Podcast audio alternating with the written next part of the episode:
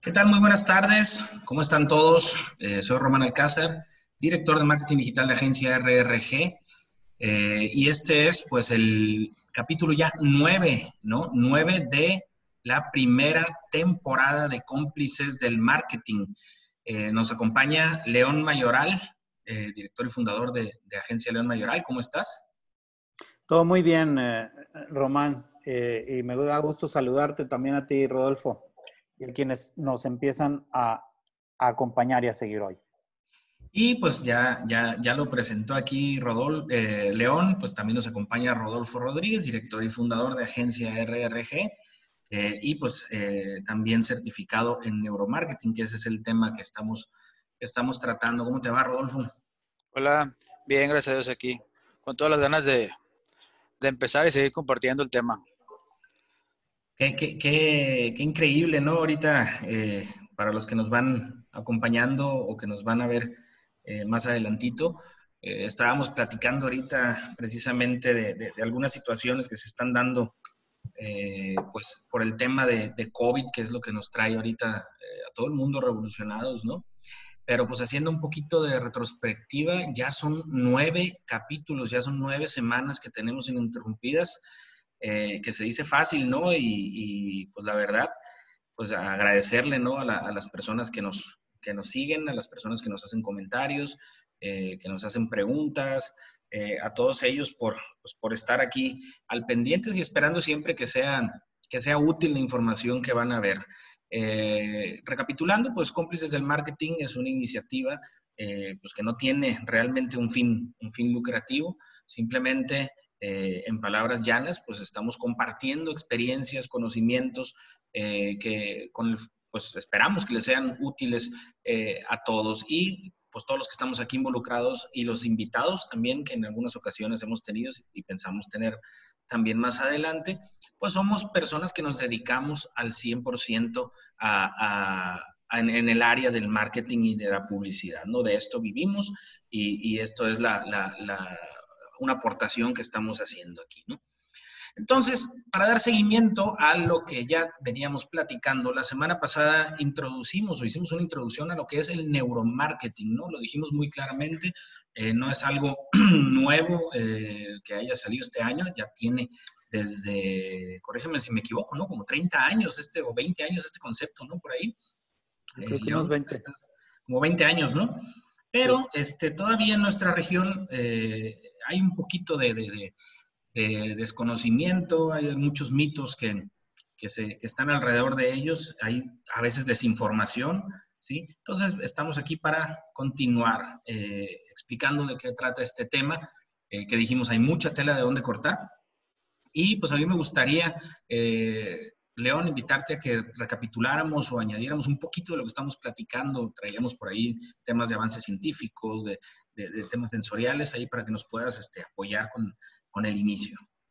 Sí, creo que es bueno eh, tratar de ubicar este tema. El neuromarketing, pues sí, tiene 20, 20 pasaditos de años de, como, como una eh, iniciativa y trabajándose en varias partes del mundo eh, y siempre avanzando.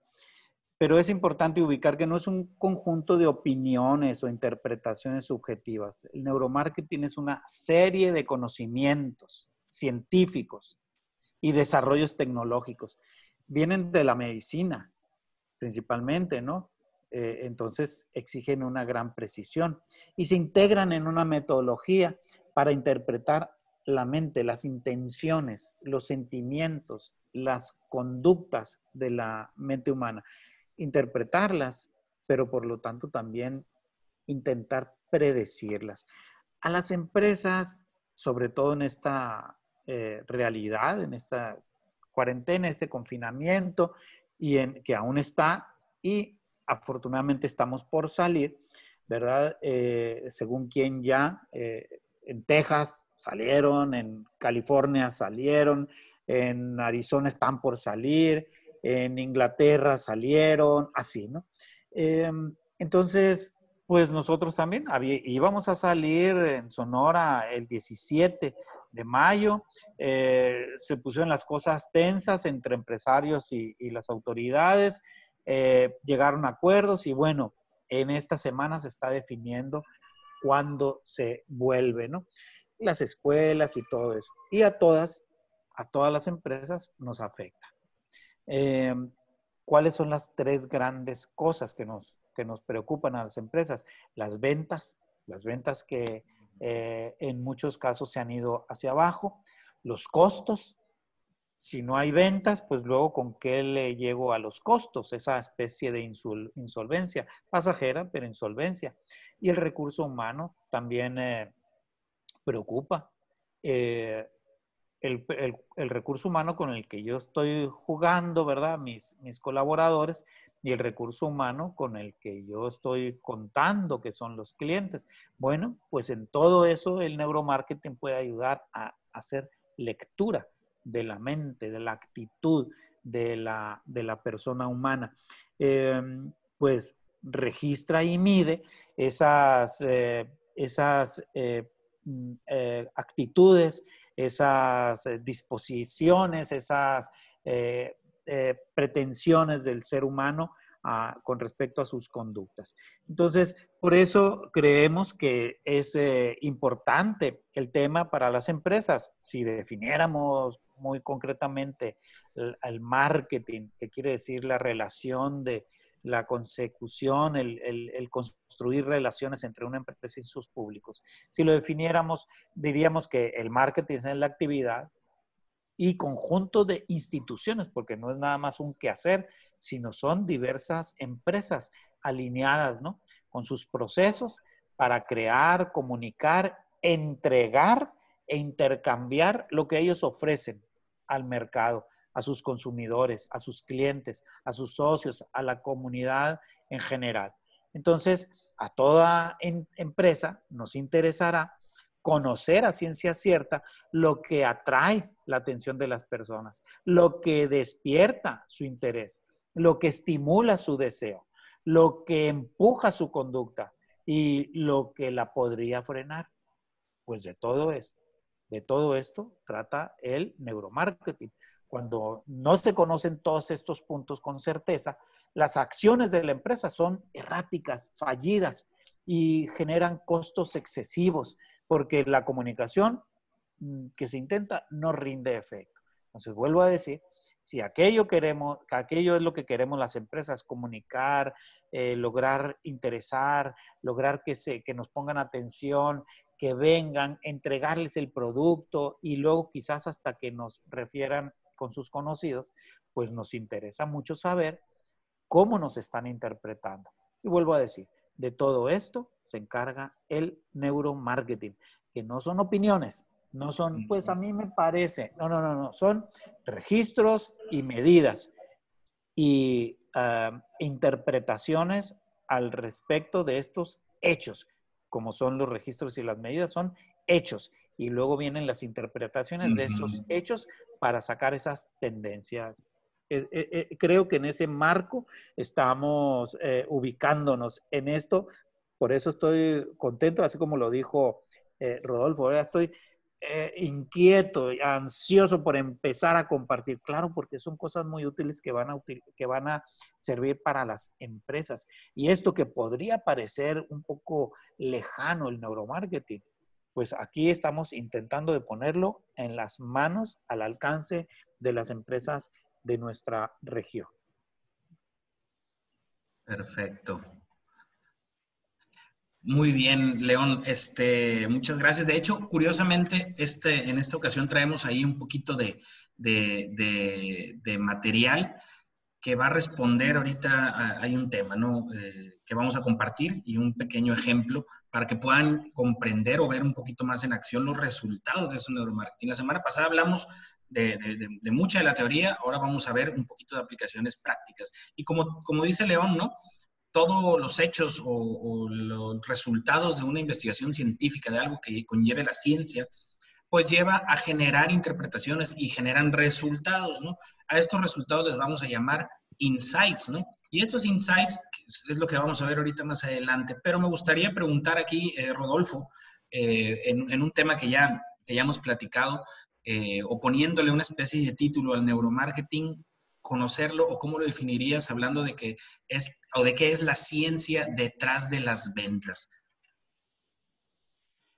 Híjola, este la ciencia detrás de las ventas. Mire, estaba pensando ahorita que estaba hablando León, hay dos cosas que, que, las empresas están ocupadas o se deben de ocupar ahorita, que es una, cómo van a comunicar y hay dos vías, pues la comunicación este, escrita o, digamos lo, lo, que tú quieres que la gente lea y la otra es pues la parte gráfica.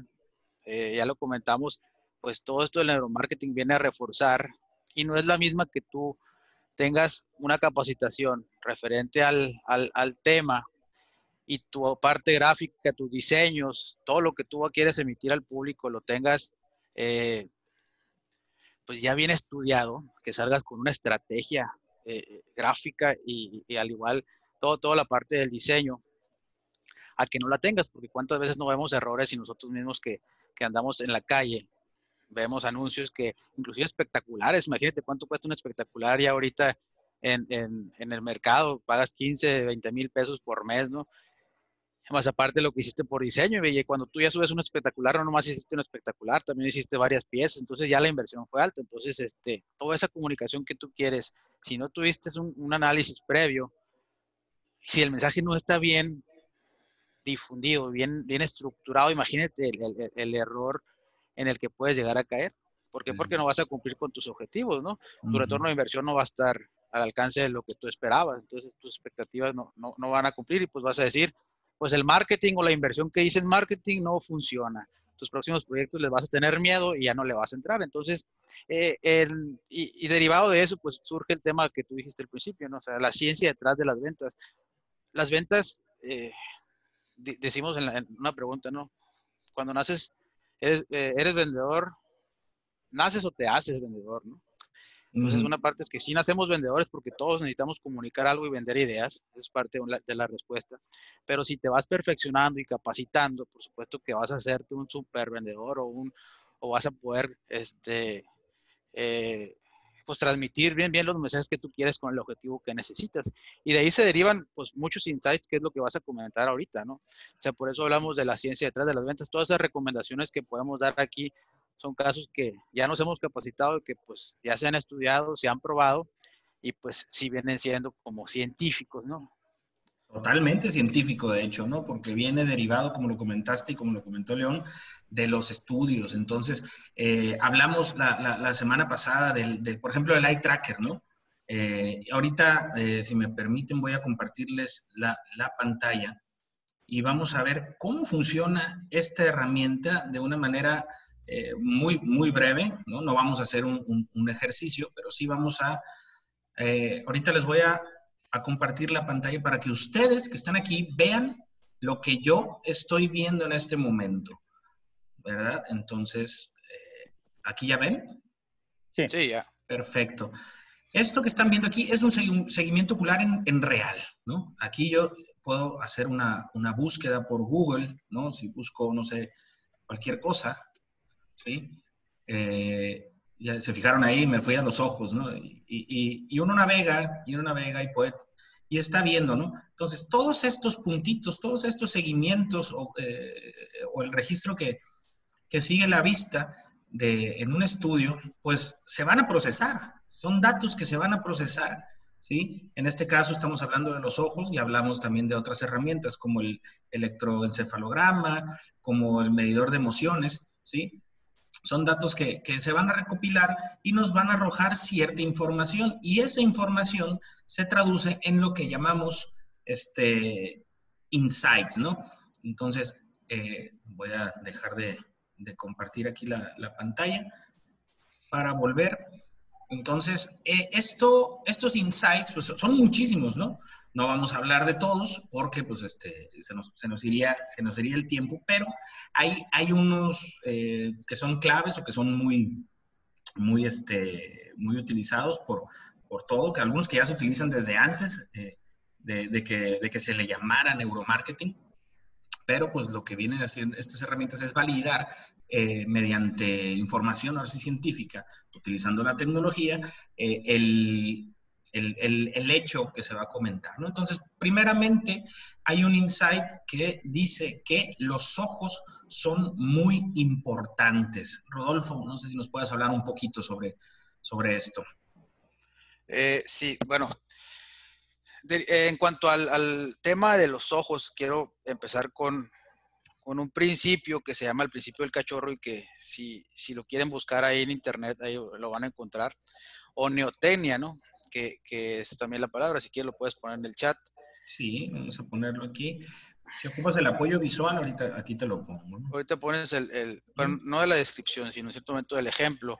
Es el que habla de, de, de que nosotros buscamos con el neuromarketing encontrar las reacciones que te, que encontrar los, las reacciones de los procesos mentales que nos pueden ser favorecedores en, la toma de decisiones. Entonces, cuando hablamos de los ojos, inmediatamente este, nuestro cerebro conecta con algo que vea los ojos directamente.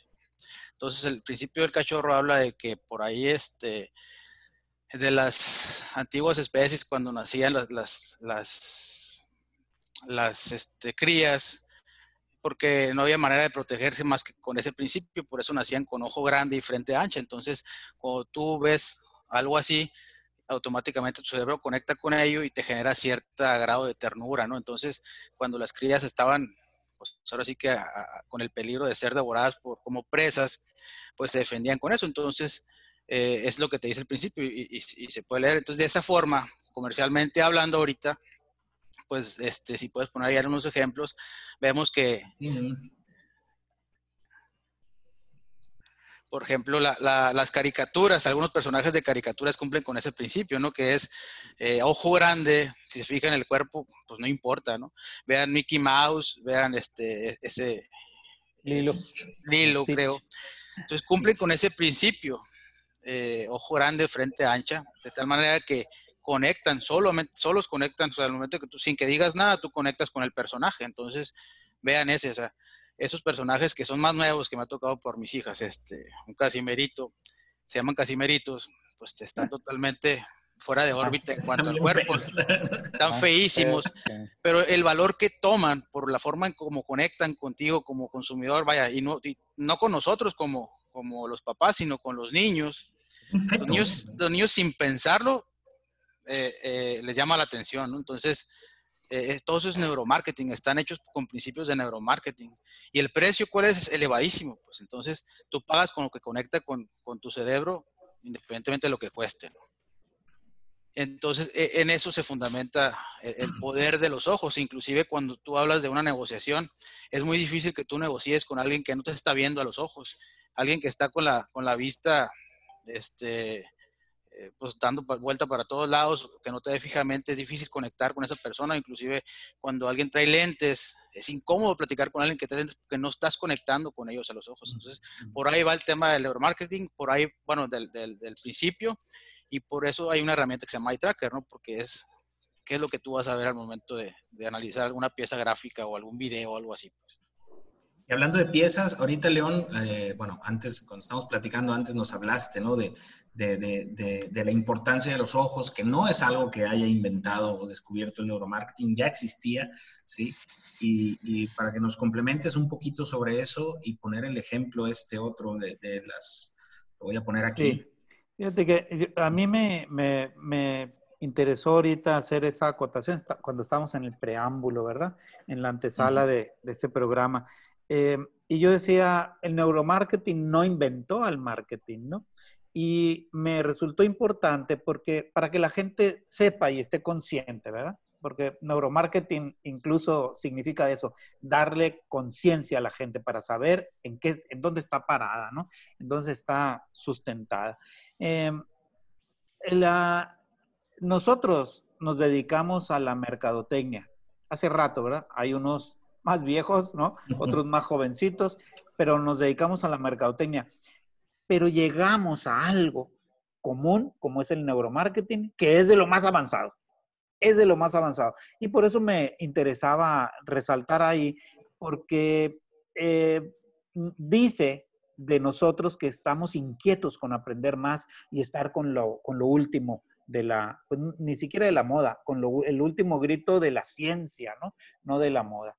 Porque eh, eh, así es en ese sentido. El tema este del, del cachorro, eh, sí, los ojos generan ternura y generan la respuesta del papá que lo proteja. Pero cuando están en un anuncio, generan el mismo sentimiento. Generan el mismo sentimiento. Entonces, atrapan la atención. No es que voy a proteger ese anuncio, ¿no? Solo voy a hacer con mis hijos, pero atrapan la atención. Em, y ocurren dos cosas en este ejemplo que estamos planteando aquí. Eh, ¿Se puede hacer un poquito, oh, ampliar así? Vamos a intentar porque esta imagen está ah, ahí, ¿no? Está bien, sí. Em, entonces, eh, los ojos del bebé atrapan la atención y, ahí está la mencionada por Rodolfo, ¿verdad? La, ley del cachorro, es decir, atrapa. Y mira, todo esto que vemos aquí es un registro real de cómo la gente lee este anuncio. Y vean el rojo y el amarillo, que es donde más estuvo el tiempo expuesto o la mirada fija allí. Todo lo demás, lo verde, pues sí, anduvo por ahí. Y donde está blanco, donde no hay color verde, la gente no lo miró. Realmente así sucedió, ¿no? Entonces, eso es eh, el primer ejemplo. Y ese ejemplo que Román nos, comparte, eh, también tiene una segunda, como es un estudio, fíjense la ventaja, antes de gastarle, antes de gastarle los miles de pesos para imprimir en una eh, revista que se va a multiplicar por miles de veces, podemos hacer este, ponemos esta y o ponemos la otra, la otra versión eh, para poder comparar. Eh, en la otra versión vamos a ver cómo el bebé ya no está mirando fijamente a la cámara, sino está mirando de lado y verán el efecto, porque el registro es el mismo, ¿eh? Lo rojo es donde se depositó la, mirada de, del, del, que está viendo el anuncio. Miren qué maravilloso. Es el mismo anuncio. No cambiaron las letras. Lo único que cambió es la postura del bebé. A mí se me hace maravilloso esto. Cómo ahorita la gente, en el, en el caso previo, ni siquiera vio la gente el texto. La marca tampoco. Y resulta que ahora cuando el bebé está en esa postura de lado, los ojos de él nos empujan nuestros ojos a mirar lo que él está viendo. Y entonces en esta versión sí vemos, es el mismo texto, ¿eh? Es el mismo texto, el mismo anuncio. Lo único que cambia, si se fijan, es la postura del bebé. Y es el mismo bebé. es el mismo bebé, es el mismo bebé. Pero estaba la marca, nadie la vio. Estaban los mismos textos, nadie los vio. Y ahora, al variar, fíjense qué importante los ojos y en este sentido, en una doble importancia o en una importancia eh, em, paralela. Es decir, no nomás los ojos míos son importantes y los veo, sino es importante lo que esos ojos ven y como una especie de efecto de neuronas paralelas. Ese es un concepto también de neuromarketing, ¿verdad? Lo que hace aquella neurona tiende a ser mi neurona neuronas paralelas, neuronas gemelas. Entonces, ahí, si mis neuronas están viendo que ese niño está viendo esas letras, mis neuronas tienden a hacer lo mismo. Es un comportamiento contagiado, neuronas paralelas, neuronas gemelas. Entonces, eh, eh, eh, todo eso es lo que estudia el neuromarketing y, y cuando uno tiene estos dos resultados, pues ¿con cuál te quedas? Pues obviamente con el que se expone la marca, ¿verdad? El primero ni siquiera nadie vio la marca.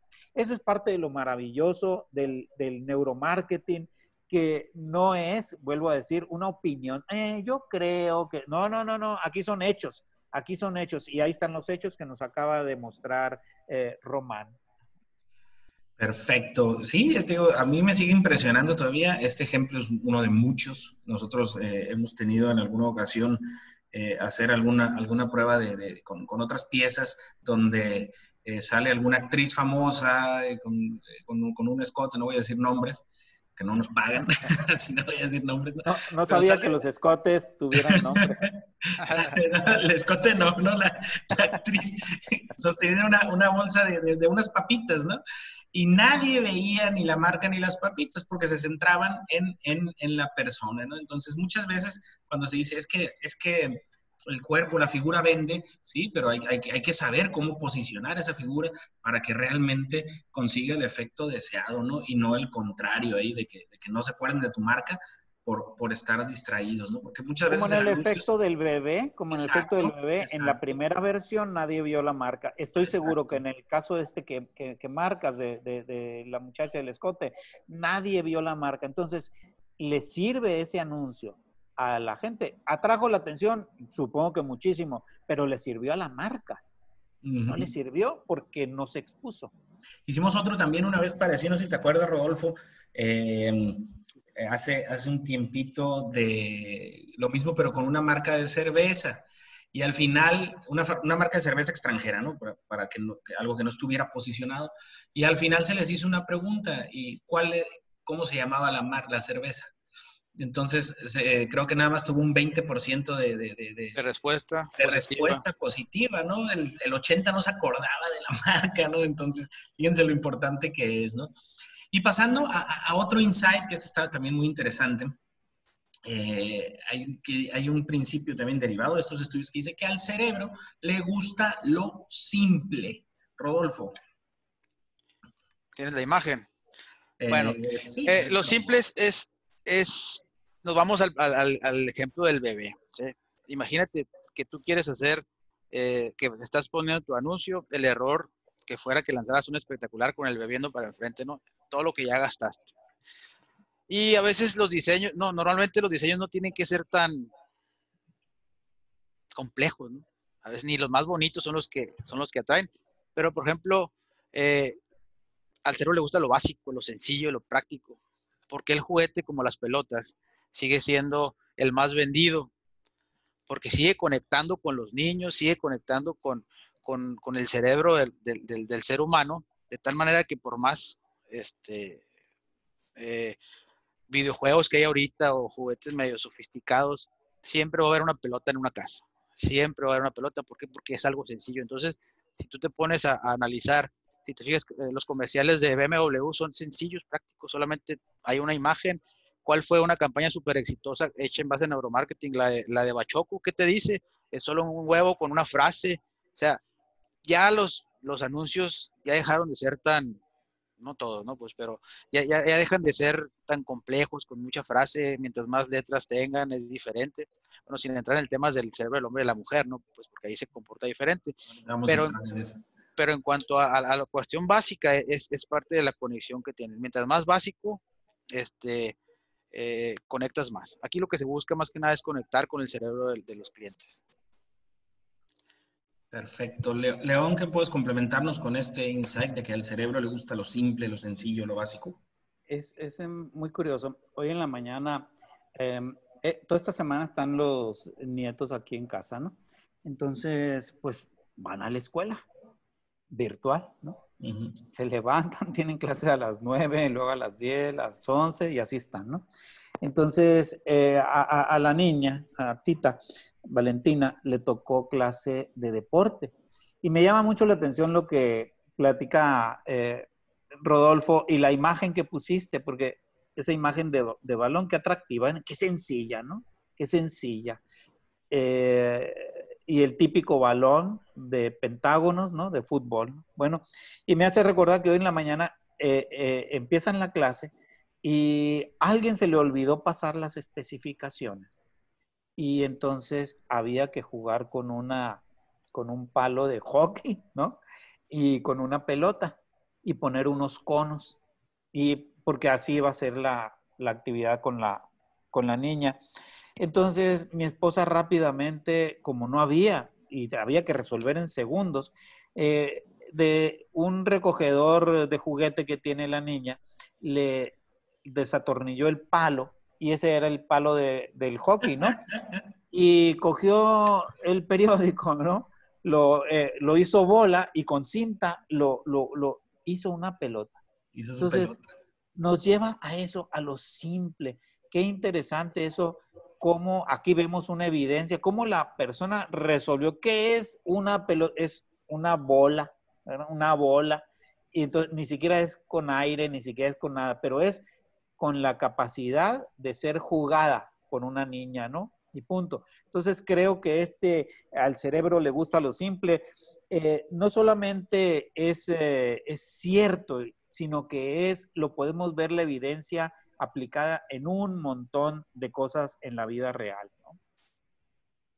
Sí, es. Aquí estamos viendo, por ejemplo, una campaña de una, pues de, de, McDonald's, aquí sí les voy a decir, aunque no nos paguen, pero este, formas muy simples, ¿no? Este, que ya no necesitan tanta, tanta cosa, es más fácil identificar algo que, porque al, cerebro, mientras más lo pongas a pensar, pues más flojera nos da. Eso, eso, eso es, es, algo, es algo natural, ¿no? Y parte de los de los descubrimientos que se han sustentado con, con las técnicas. Entonces, mientras más simple le dé las cosas, que menos tenga que trabajar o esforzarse, pues va a ser más más digerible, ¿no? Y esto pues tiene muchísimas aplicaciones al momento de, de hablar de marketing o de, o de, o de, una campaña publicitaria en el, en el caso que, que, que, aplique, ¿no? Entonces, pasamos a otro muy interesante que habla del daño reversible, ¿sí?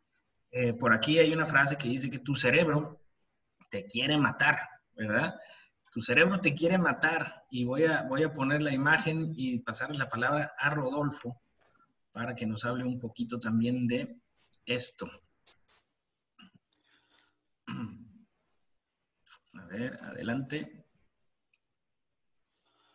Imagínate que, que eso que comentas de que tu cerebro te quiere matar, lo fundamentamos un poquito con la teoría de los tres cerebros, este, que habla de que tenemos cerebro lógico, cerebro emocional pero el, más interesante es el cerebro reptil y es el que, el que nosotros nos obliga a ser perezosos, no nos obliga, sino que nos hace perezosos y, por eso la cuestión de lo básico. Mientras más eh, se nos dificulte algo, eh, pues más lo vamos a rechazar. Entonces aquí lo que buscamos es conectar. Entonces imagínate que alguien te está tratando de vender esos brócolis por medio de una, de, una foto como eso, pues inmediatamente tú bueno, si estás en la onda de, de, ponerte a dieta, pues vas a poder conectar, si no, ni siquiera los vas a pelar. Pero, si saber cómo le hacemos para que esta foto, pues pegarle al sitio reptil, pues pones algo que, que en realidad le genere, no tienes la otra, esa, le, le, ponga un poquito de, peligro y alimente ese instinto que tenemos, porque a fin de cuentas, si tú pones las dos fotos, donde están los brócolis solos y los brócolis con queso, aunque tú estés a dieta y sabes que lo que tienes que comerte o voltear a ver son los brócolis solos, tú, tu cerebro, y, con un estudio de, de, eye tracking lo podemos ver o comprobar, es, te vas a, te vas a ir sobre, sobre los brócolis que te hacen daño. Pues es por eso que es tan difícil ponerse a dieta, porque eh, forzas a tu cerebro y sales de tu estado de confort es por eso tan difícil que es, si no tienes una rutina arraigada de ir al gimnasio, empezar a ir al gimnasio porque tu cerebro es perezoso, pues, y, y no le gusta que lo saques de su zona de confort. Este, por ahí saques la otra, la, la de la de la foto esta de la nieve, imagínate. Ah, esta sí, riquísimo. Tú, tú, sabes que eso te va, te va a dar un coma diabético inmediatamente cuando te lo comas, pero, pero estás dispuesto a probarlo. Pues. Es algo que, que te genera esa, esa ansiedad. Para los que no sepan qué es esto, pues es nieve de vainilla con tocino, ¿no? O sea, nieve con tocino. La o sea, pura nieve con los dulces que están ahí abajo, imagínate. Entonces, este, eh, la función de, de, de, lo que estamos viendo es a, a, nosotros nos gusta hacernos daño, por eso eh, el, la curiosidad del cigarro, el alcohol, que aunque sabemos que nos mata, pero pues nos genera cierta satisfacción. Entonces, pues por ahí van ciertas estrategias que, que se pueden implementar, ¿no? O que implementan algunas marcas como el bungee, el, el, el, paracaidismo, cosas que sabes que puede haber un riesgo, son atractivas, ¿no? El morbo, el, el simplemente el, subirte en una motocicleta o, o, acelerarle la velocidad, ¿no? Eh, León, ¿qué nos puedes complementar aquí? Ya probaste el helado, este está silenciado tu micrófono, ¿no? ¿Para qué? Para que no se me oyera mmm, qué rico, ay, me a la boca.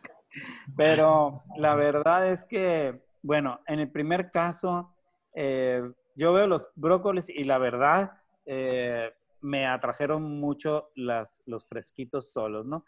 Pero cuando pusiste la otra imagen, me imagino lleno de peligros, ¿no? Para llegar al brócoli lleno de peligros ahí. Eh, pero lo curioso es que te imaginas los, los, los sabores. Y cuando pones la de la nieve con tocino, la verdad es que se me antoja ir a, dijiste que en dónde estaba, en el burger. La, vendió, no sé si todavía lo haga, pero durante un tiempo lo estuvo vendiendo en Burger King, ¿no? Ah, pues no sé si todavía está, no, no sabía que existía, pero, pero se te antoja, ¿no? Porque conoce los dos sabores y los mezclas, como mezclas también los hot cakes, ¿verdad? Con tocino o con jamón. Exactamente. Y mantequilla. y mantequilla. Y todo lo rico, ¿no? es riquísimo, sí. El cerebro nos quiere matar. Este, pero este, me parece muy, muy interesante. Eh, yo, bueno, eh, interpretaría o propondría una interpretación paralela de esto de que quizás tenemos, somos perezosos y tal. Julia, sí, no es mi primera opción, ¿ok? La acepto, ahí está en la mesa. Yo eh, propongo otra opción, ¿no? Creo que eh, hay una ley del menor esfuerzo, eso sí. Eh, la vida se va por el menor esfuerzo, ¿no? Entonces, si hay un menor esfuerzo para llegar a alcanzar algo que es posible, pues el cerebro busca el menor esfuerzo, ¿no? Pero cuando hay algo eh, una, ahí, ahí es donde voto y propongo esa otra interpretación, donde hay un esfuerzo necesario para alcanzar algo. Pues por eso nacimos todos. O sea, mm, ¿verdad que eh, ya se nos, ni siquiera eh, recordamos los gritos de la mamá cuando nos estaba pariendo? ¡Ay, siempre no! Decía, ¿no? Pero ya veníamos ahí, ¿no? Entonces, sí, ya, mm, ese esfuerzo valió la pena para hacernos nacer. Fíjense cómo desde la misma vida hay eso. Por eso propongo esa otra alternativa. ¿Somos perezosos? Híjole, no lo sé. Eh, está aceptada, ahí está ese inciso. a mí me gustaría proponer otro, que decir que entre dos oportunidades, si yo puedo escoger el menor esfuerzo, el camino del menor esfuerzo, lo voy a escoger, sí, es ley natural, es ley natural, ¿no?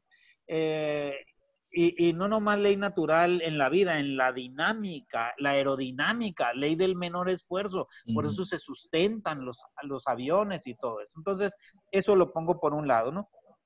Pero eh, creo que también hay eh, temas de reto, ¿verdad?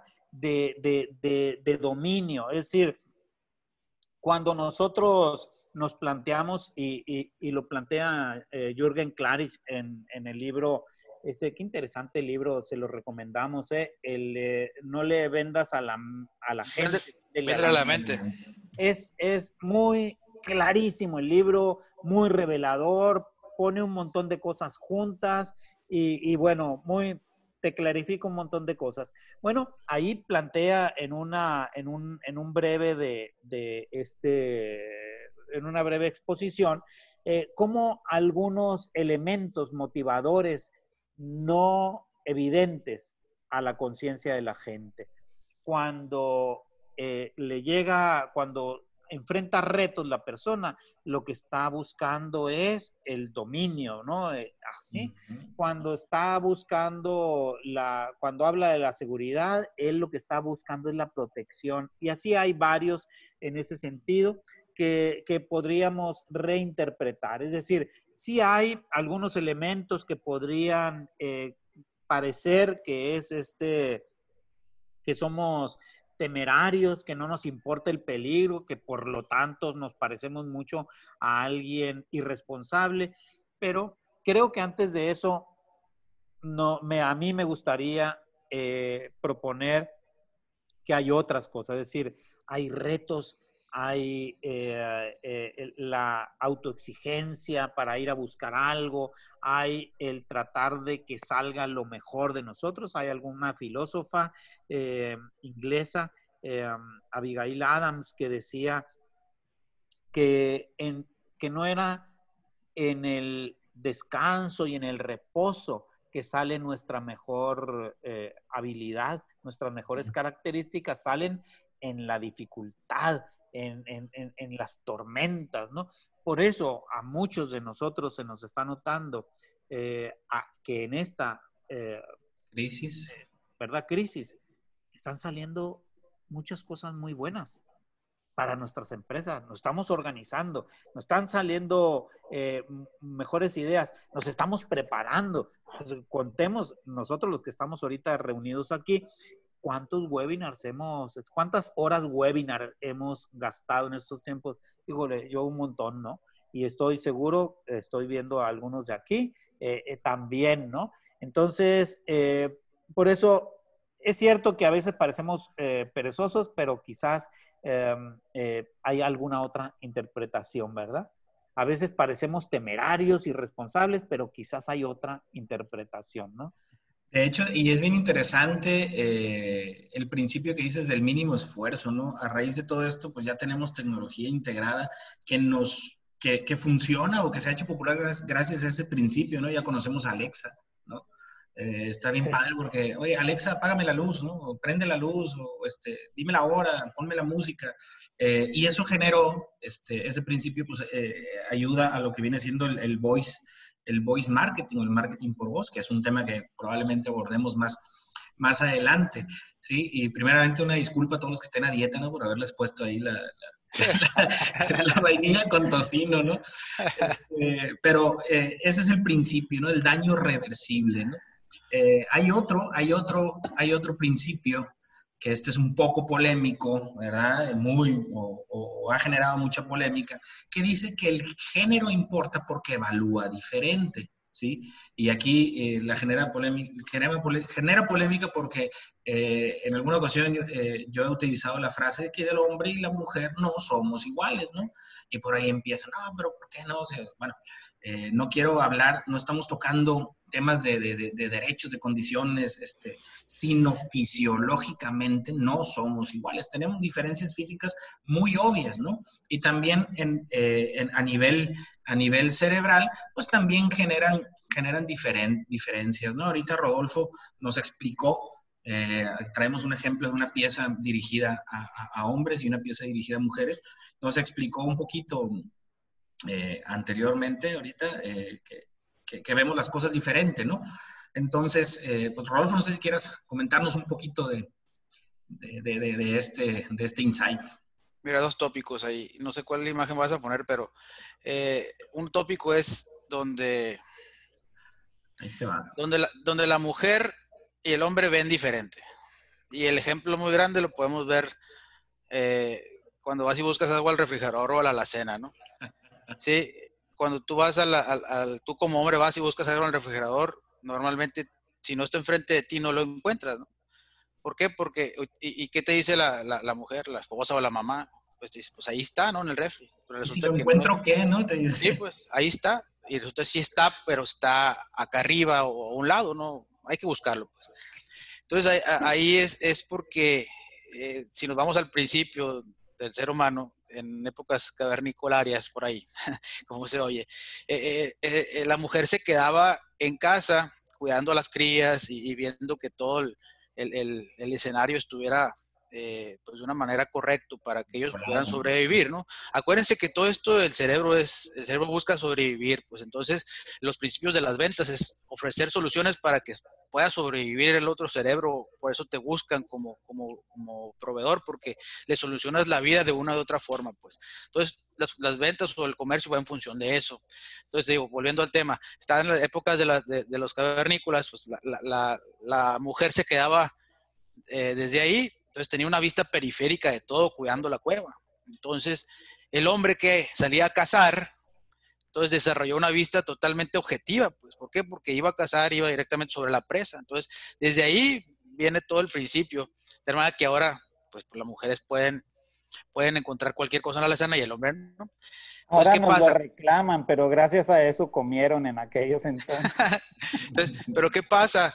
¿Qué pasa hoy en día? Pues que, que, que en un anuncio publicitario, una pieza gráfica, al hombre pónsela sencillo. Es por eso que no puedes hacer una, una campaña pues para hombres y mujeres de la misma forma, pues debes de segmentar hasta cierto punto. Entonces, vean ese anuncio, ese es ese anuncio de, de, pues, de Jaguar, pues. Es de pero, Jaguar.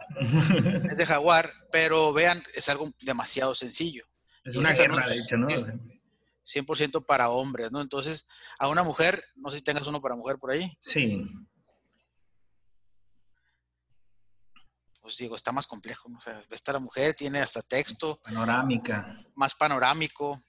Eh, inclusive eh, se, comenta por ahí que la mujer habla más que el hombre en, un día promedio, arriba de 15 mil palabras la mujer y el hombre la mitad, 8 mil, 7 mil palabras. Entonces eh, es, otro, es otro principio, otro fundamento para que le puedas poner texto a una pieza gráfica dirigida a una mujer en una campaña y al hombre no, solamente poner una imagen o algo muy sencillo que lo pueda entender. Entonces, por ahí va, pues porque si nuestros cerebros funcionan de una manera diferente. Cuando tú haces, un hombre hace una cosa a la vez y no puede hacer otra porque ya se anda, ya está todo cuatrapeado, ¿no? Y la mujer no, o sea, pues puede hablar por Zoom, puede estar haciendo unas cuentas por acá, escuchando otra cosa por allá, o sea, son multitasking, multitasking, como dicen. Entonces, por, ahí va el, comentario. León. Sí, no, muy interesante, muy interesante. Eh, quizás también sea un tema que debamos tomar ¿eh? en algún momento en cómplices. La semana que entra, me adelanto un poquito. Eh, va a venir una, bueno, nos va a acompañar este, una persona que, que, es mujer y que sabe este tema también y nos va a poder complementar así como lo, como lo dice León.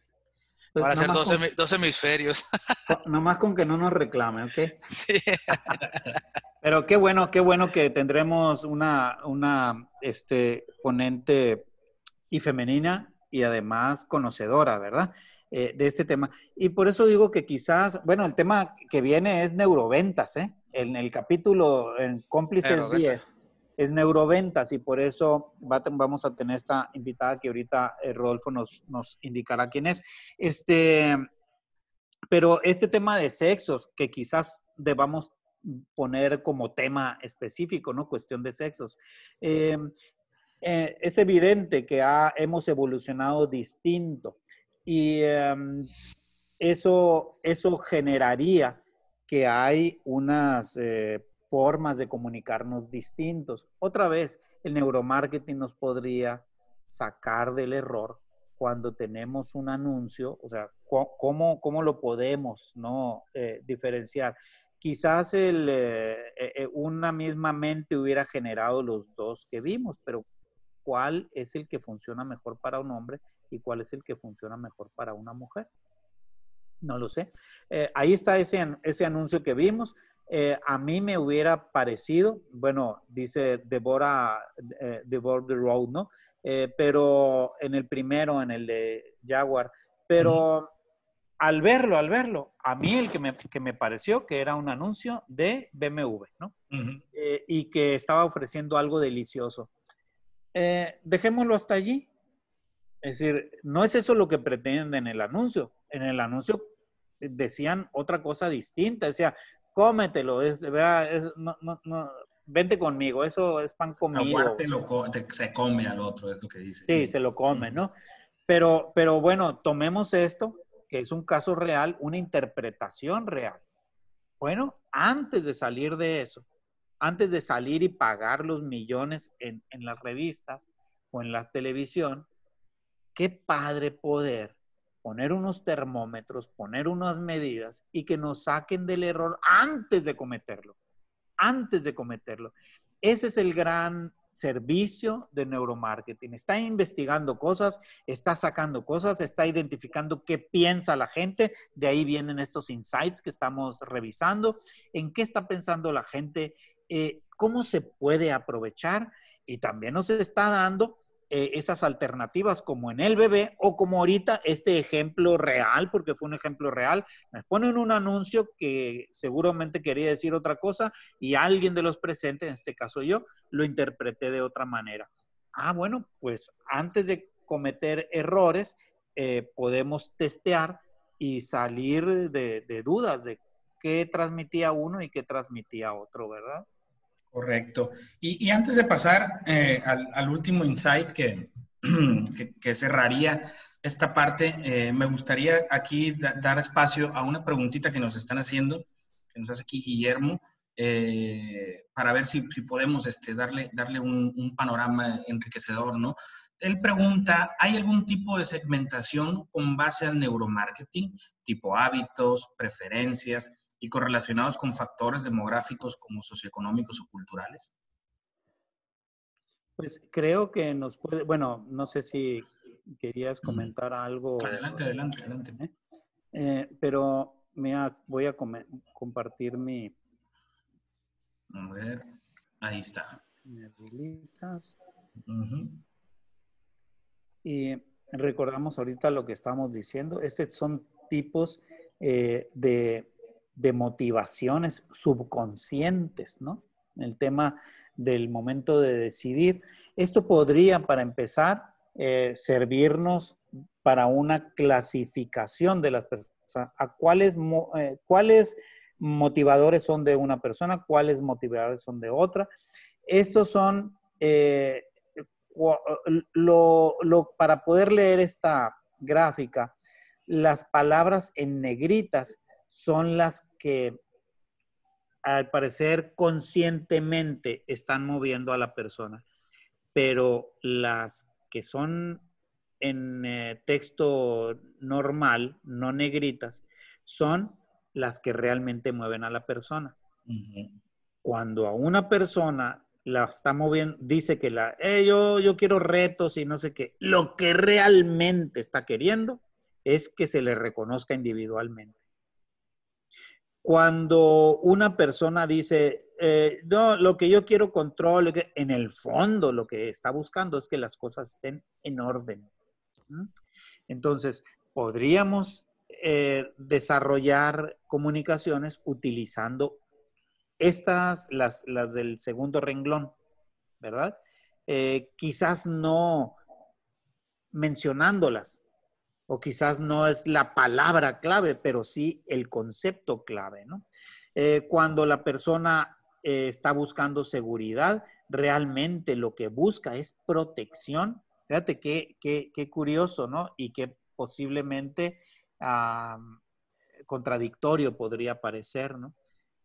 Cuando la persona está hablando de libertad, lo que en el fondo quiere es autonomía, mandarse solo, ¿no?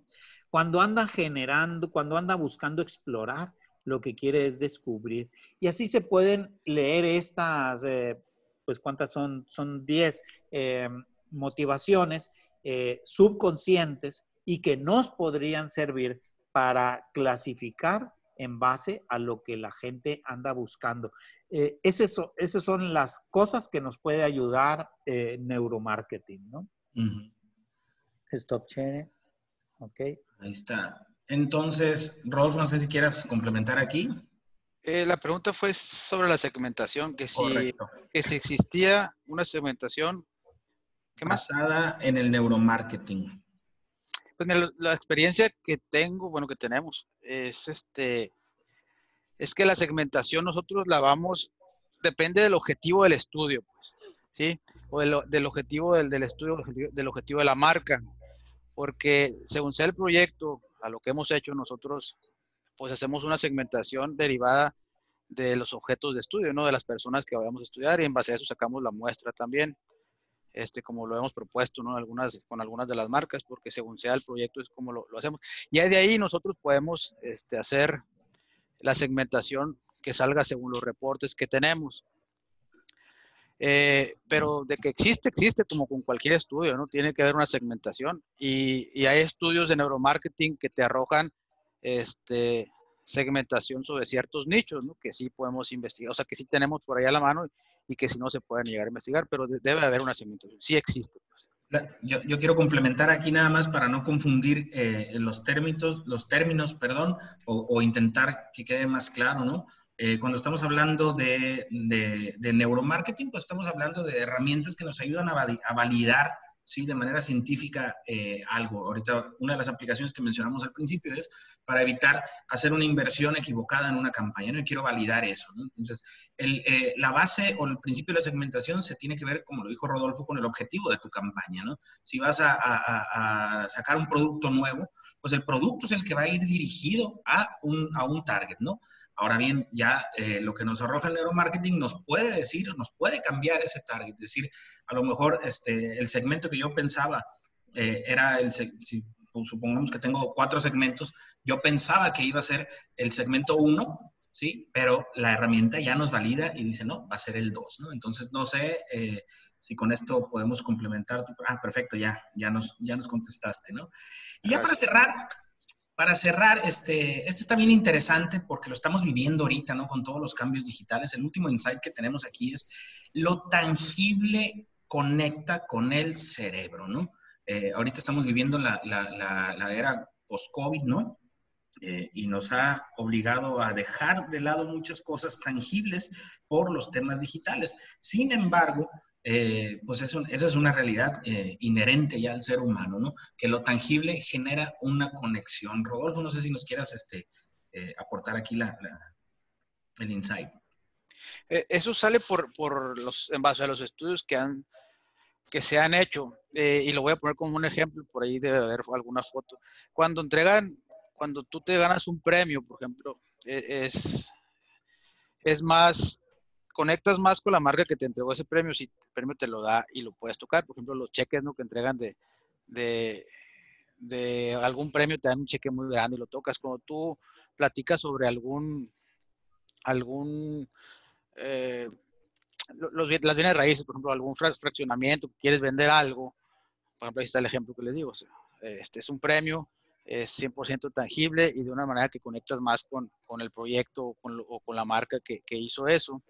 Digo el ejemplo de, bienes raíces o el ejemplo de varias marcas donde entregamos aparte de ser una explicación verbal o inclusive si la ves en redes, cuando tú eh, logras tocar eh, con algún brochure o algo, algo tangible, vaya, automáticamente tu cerebro conecta más con eso y tienes más credibilidad, por eso se recomienda, salvo que ahorita salió lo de la contingencia, ¿no? Normalmente se recomienda buscar una estrategia que aparte de, ser verbal, gráfica, este, puedas evidenciarlo con algo que pueda quedarse el cliente, algo tangible o el prospecto, ¿no?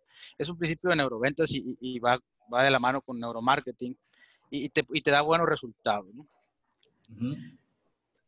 De hecho, eh, por ahí tenemos la, la costumbre todavía, eh, algunos, de siempre, cuando se hace un presupuesto, ¿no? Ahorita pues sí, no se puede, ¿no? Pero normalmente, eh, en mi caso, por ejemplo, yo prefiero entregarlo físicamente, ¿no? Un, un folder, algo, algo, que puedan tocar, o las tarjetas de presentación eh, porque genera, generan esa, esa, conexión que hasta antes del neuromarketing pues, no, no la podíamos este, eh, medir de alguna manera o comprobar. ¿no? León, ¿tú qué opinas al respecto de esto?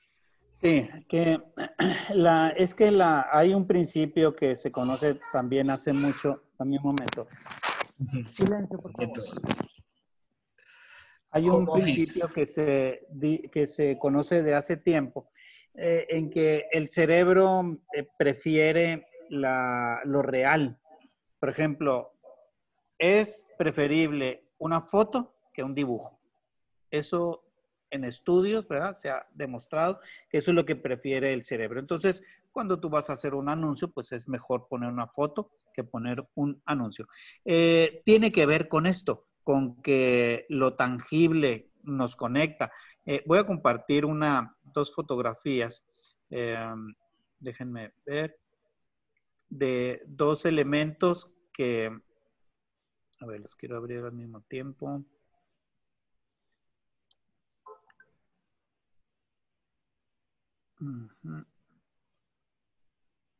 Ahí está. Entonces voy a compartir mi pantalla. Ahí está. Entonces, estamos viendo esta primera, eh, que es un, un, anuncio de ketchup, ¿no? De Heinz.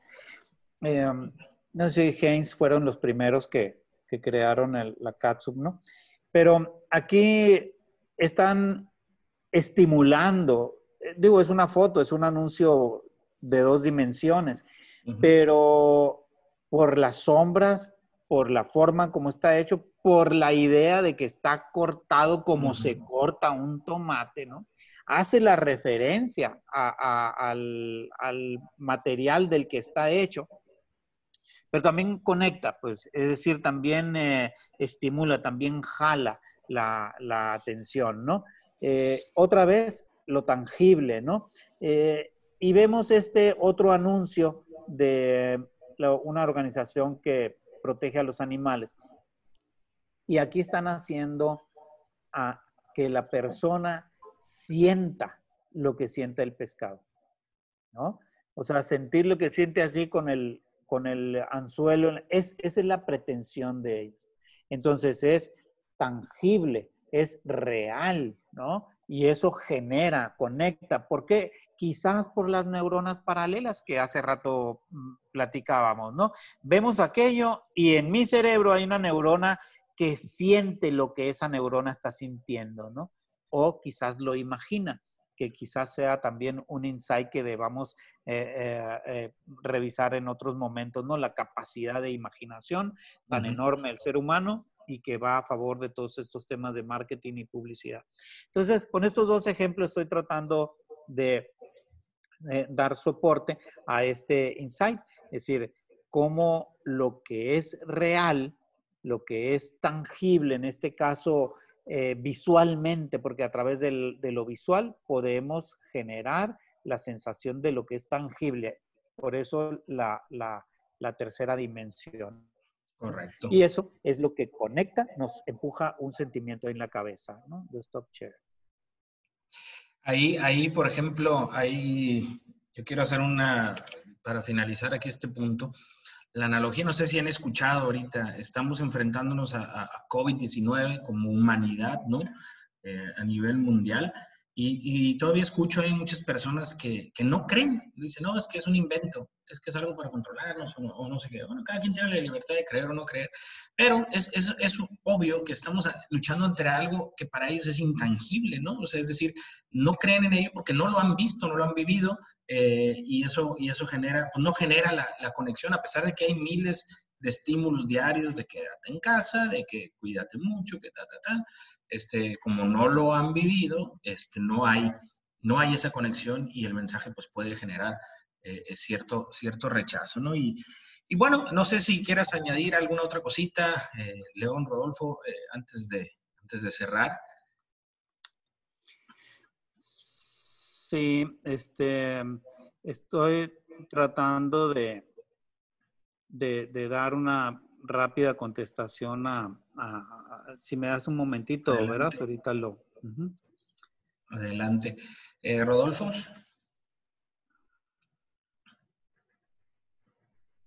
El micrófono, perdón, lo tienes, lo tienes silenciado ahí. Perdón. Ahí está.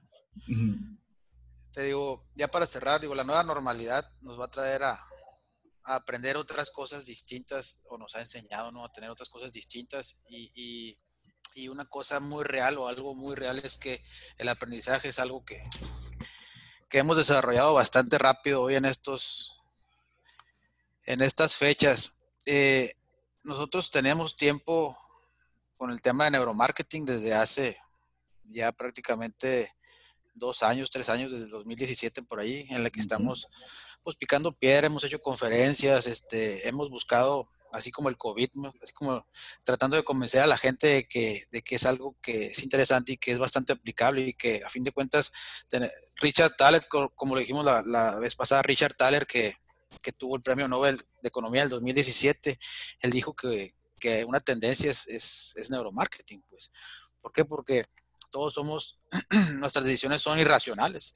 El 85-90% de, nuestras decisiones las toma el subconsciente, no las tomamos nosotros. Entonces, ¿qué te dice eso? Que vale la pena que como comerciantes que somos, como publicistas, mercadólogos, como todos andamos buscando eh, hacer negocio, pues que aprendamos a, profundizar en el conocimiento de, la otra parte, de tu nicho, de, tu prospecto, de, tu industria en sí. ¿Para qué? Para saber hacia dónde se va a mover eh, la flechita, ¿no? Y tomar mejores decisiones. Ahorita es momento de, como lo dijimos, de desaprender y volver a aprender. Entonces, neuromarketing es una de, las, de las tendencias que, nosotros sugerimos. Es aplicable para toda la industria, cualquier tipo de industria, cualquier tipo de análisis que quisieran este, hacer, eh, aplica 100%, ¿no? Entonces, este, eh, se lo dejo por ahí. Igual que de ahí se derivan neuroventas, ¿no? Que vamos a platicar la próxima semana con el favor de Dios. Entonces, también de ahí salen bastantes temas interesantes y que la verdad que nosotros lo hemos probado. Entonces, ahí los invitamos para la próxima. Sí, yo quisiera eh, compartir algo. Este, denme un momentito. Eh, denme un momentito. Allí estoy. Entonces, voy a compartir esta pantalla. Eh, es que, share, y voy a lanzarlo aquí. Ahí se está, se está viendo, ¿sí?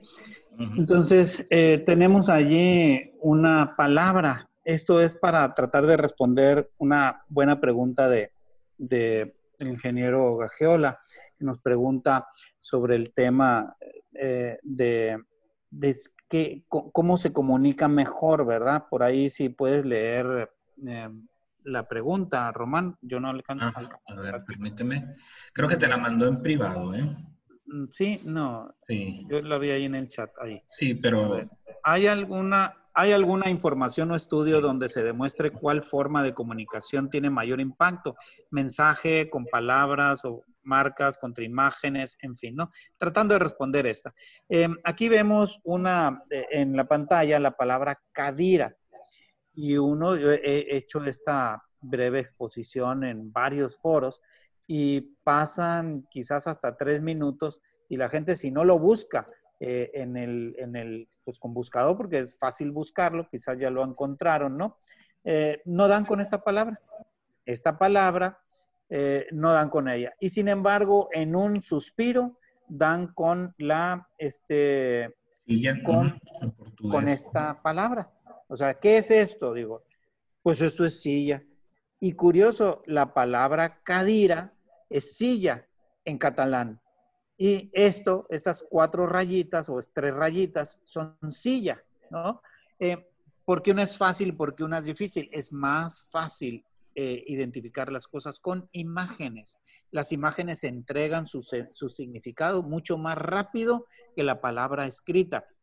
La palabra escrita, los ojos técnicamente están conectados al cerebro eh, directamente.